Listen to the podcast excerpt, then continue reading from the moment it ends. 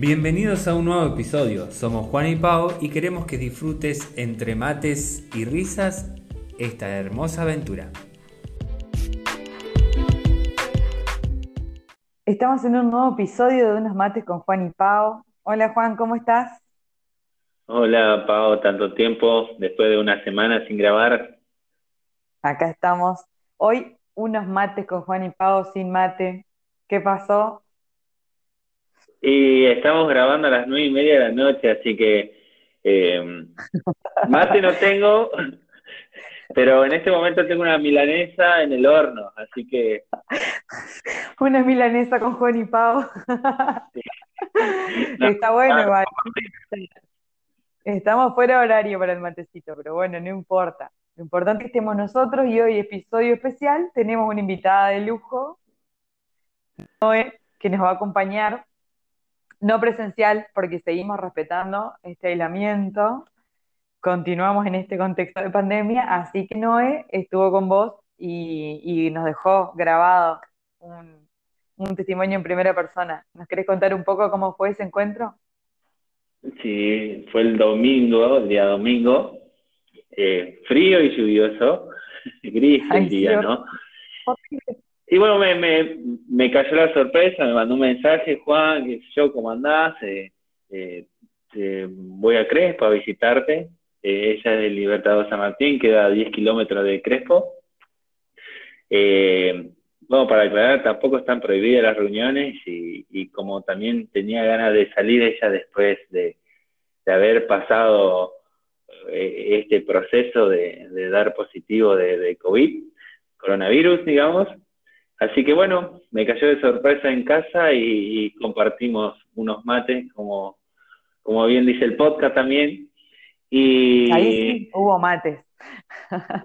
Sí, sí, sí, sí. En la entrevista hubo mates y, y bueno, le dije, tengo una propuesta para vos, me tenés que decir que sí o sí. Claro, no hay opción. Esto es así. Exacto. Así que como sabía que, que era una oyente fan, digamos, para decirlo así, de, de, los episodios del podcast en sí, así que como primera invitada vamos a hacer tres y, y escuchar en primera persona lo, su, su testimonio de lo que haber pasado por, por el, el virus que estamos viviendo hoy, en la nueva normalidad, que, que algunos un poco de miedo, otros ya eh, descreído de la situación, ¿no? Sí, tal cual.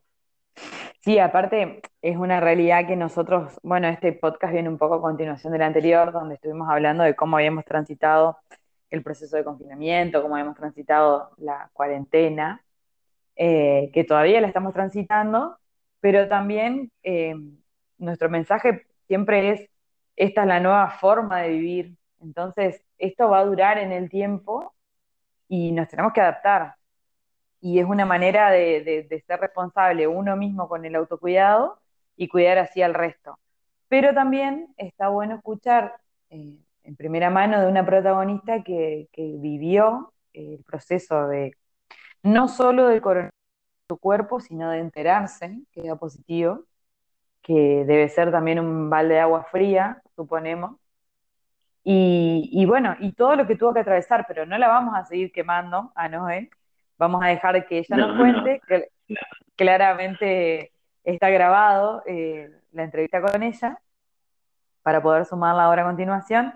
Así que, bueno, primero agradecerle a Noé que, se haya sumado, que haya dado su testimonio en primera persona. Sabemos que, que está bueno que, que todos escuchemos cómo cada uno va atravesando este proceso Hoy en día estamos bastante sobreinformados y pasados de estadísticas de lo que dice la Organización Mundial de la Salud y lo que dicen los médicos y lo que dice el Estado y bueno, un montón de cosas. Pero escucharlo de, la voz del protagonista también está bueno y sirve y suma. Así que vamos a, tomarnos unos minutos ahora para escuchar la grabación con, con Noé que hiciste, Juan. Agradecerte a vos también que te prendiera la lamparita y trajiste no, por favor algo renovado para, para nuestros episodios. Sí, eh, la primera invitada después de, muchos van a ser también, calculé yo. Claro, Aparte, siempre tuvimos intenciones de tener invitados a nuestro podcast, pero hasta ahora se nos venía dificultando hacerlo nosotros solos a distancia. Soñamos por el momento en el que podamos sentarnos alrededor de una mesa con el mate al medio y poder conversar. Claro, exactamente. Así que bueno, eh, lo dejamos un ratito con la entrevista y disfruten. Y Pau, aprovechar a preparar el mate ahora que tenés el tipito. Por ejemplo, ella está grabando, ¿viste? Grabación, listo, cortamos. Ok. no importa. Para que me voy a poner muy serio me voy a tentar mucho. Bueno, bueno. Buenas tardes a todos, estamos hoy acá con Noé, una gran amiga de la Villa Libertador San Martín. ¿Cómo andás, Noé? Hola, todo bien, acá andamos. Disfrutando de una mate entre los dos, cada uno con el suyo. ¿Es así? Como corresponde. Como tiene que ser con los nuevos cuidados. Noé, eh, sabemos que diste positivo de COVID, así que en esta oportunidad te queremos sumar a, este episodio para que nos cuente un poquito. Lo dejo así un poquito, digamos, los primeros días, síntomas, cómo te sentiste anímicamente, cómo pasaste también después del proceso de estar en terapia. Y después, como último, dejar un mensaje que le dejarías después de, atravesar este proceso, ¿no? Bueno, los primeros días mucha incertidumbre porque tipo un día amanecí con dolor de garganta, entonces uno se pone a pensar en que si tomó frío, si no, y la duda de decir, y si tengo, o sea, voy a contagiar con los que vivo, entonces bueno. Así que a la duda, me, como vivo con mi abuela, eh, atiné a irme, así que me fui al, departamento que una amiga tenía vacío. Y bueno, me quedé ahí unos días como para ver qué pasaba al día siguiente y así. Y bueno, al día siguiente empecé con fiebre y con los como que dolor de cuerpo y así como que aparecían síntomas nuevos. Y bueno, terminó siendo un, a los tres días que empecé a perder el gusto y el olfato. Y bueno, y ahí decidí ir a hacerme el test, al sanatorio. Y bueno, y ahí había que esperar porque, bueno, Entre Ríos la salud pública está colapsado, entonces te iban a demorar entre 3 a 5 días. Entonces, más incertidumbre de decir, pucha, soy positivo o no, ¿viste? Y como que estás ahí encerrada y bueno, y es como que todo es como nervios de pensar en decir... Claro, recién me decías igual que no todos los días fueron los mismos síntomas, ¿es así? Sí, un día tenía dolor de garganta, el otro día tenía dolor de cuerpo, y pero dolor de garganta no. Después empecé con tos, y la tos es lo que quedó, digamos, varios días y cada vez era peor. Hasta que en un momento ya, ya me costaba estar respirar, hablar o respirar, digamos, y no podía respirar hondo porque me agarraba la tos fuerte. y Claro, caminaba dos o tres pasos y ya no podía ni respirar prácticamente. Y ahí es donde te llevaron a... Y ahí donde una amiga me dice, vamos a la guardia urgente porque, o sea, no es normal que te levantes a ir al baño y que te, te agites tanto. Y yo decía, pero será porque hay que pasarlo también, le digo, los síntomas, ¿viste? Te recomiendan que te quedes en tu casa y pase, o sea, no queda otra. Pero bueno, como yo estaba con falta de aire y eso, me obligaron, por así decirlo, a ir a la guardia y bueno... Vamos que te llevamos. Sí, y así que llamamos a la ambulancia y bueno, me llevaron y... Y bueno, y ahí me hicieron hacer una placa donde salió que tenía neumonía y, como mi respiración era muy rápida, o sea, y hacía respiraciones cortitas, entonces también se asustaron y bueno, me dejaron en observación un día. En teoría era un día, pero bueno, fue empeorando, después, después eh, quedamos con oxígeno y el, cada día iba subiendo el oxígeno hasta que bueno, al, a los dos días me llevaron a terapia. Y bueno, ahí quedé tres días, me pasaron plasma, que fueron a buscar a Paraná. Y bueno, y ahí fui mejorando con el tema del oxígeno, cada vez era un poco más bajo. Y las placas salieron un poco mejor también. Y bueno, terminé después de tres días volviendo a la pieza.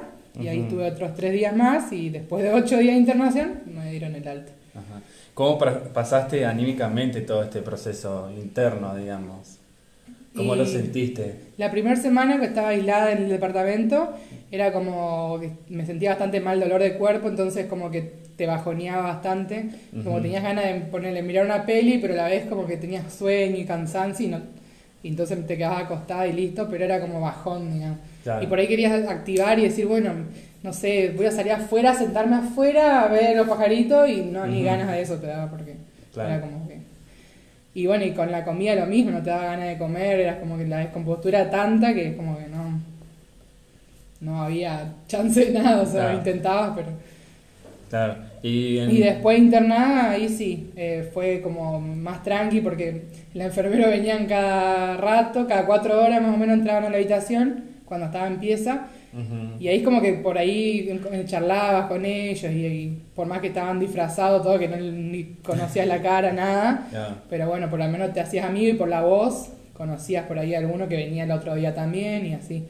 Pero, pero era bastante aburrido. En la terapia fue que muy aburrido porque tipo ahí no tenías teléfono, entonces como Claro. que no podía hacer otra cosa que dormir. Claro. Y bueno, y los enfermeros venían cada rato y por lo menos veías movimiento, pero a la vez también era como, estabas solo, digamos. Claro. Y como que querías decir algo y no tenías con quién hablar. Claro.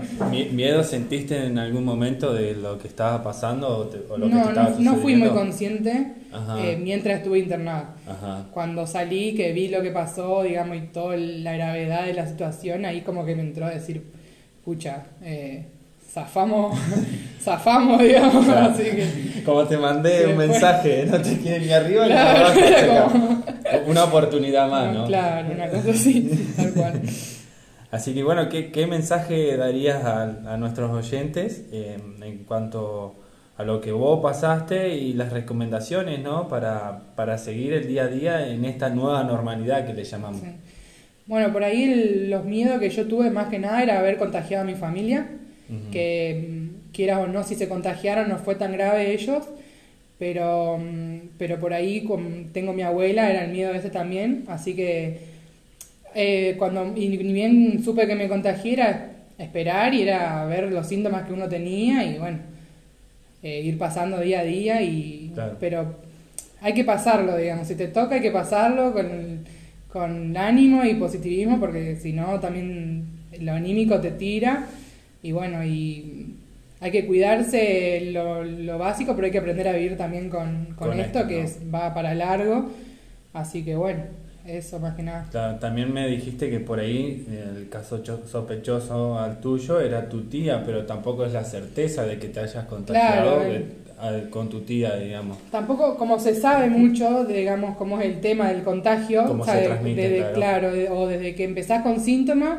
unos dicen que son tres días antes, otros dicen que cinco días antes ya contagiás, es que es por eso que no tampoco sabes cuándo estás contagiando, con quién estuviste, como que de acá cinco días atrás yo no sé con quién estuve y como que vos decís a cuánto puedo haber contagiado y Claro, entonces, viste, te- esa preocupación también de sentirte culpable de haber contagiado a otro, pero bueno, eh, es, es eso, es ver, no sé, el, el pasar y esperar a que pase el tiempo y ver que tus amigos no se hayan contagiado, Claro, o que- porque claro. uno por ahí se descuida cuando se junta o algo que ya está cansado también de estar encerrado. obviamente, llevamos siete meses, no seis sé. meses, siete meses No, con es nada esto. fácil, estamos. Nosotros Claro. tenemos la, la, la ventaja de vivir en pueblos que entre todos está permitido poder salir más fácil que por ahí en las ciudades grandes. Claro, ha permitido las reuniones sociales y familiares o alguna que otra actividad, pero eh, el cuidado depende individual siempre. Sí. Eso sabemos, Sí, o sea, sí. usar el barbijo, lavarte Porque las ni tampoco manos. los médicos saben bien a veces cuándo empezás